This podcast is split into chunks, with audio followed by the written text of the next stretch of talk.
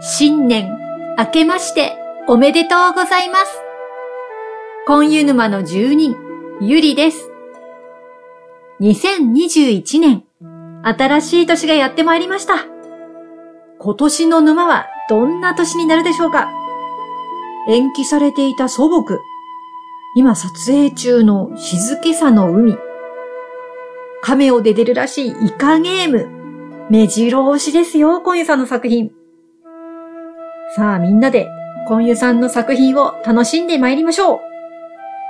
きっと、今湯さんは、新年にあたり、目標を立てているんじゃないのかなと思ってます。ね、ジチョル真面目ですからね。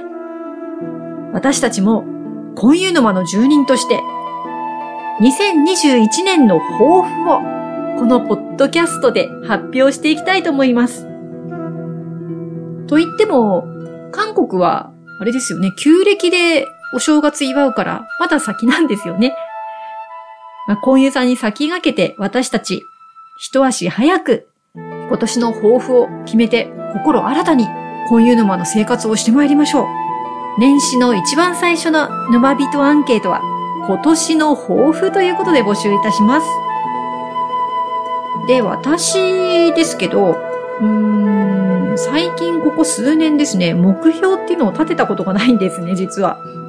まあ、強いて言えば、今年は、やりたいことしかやらない。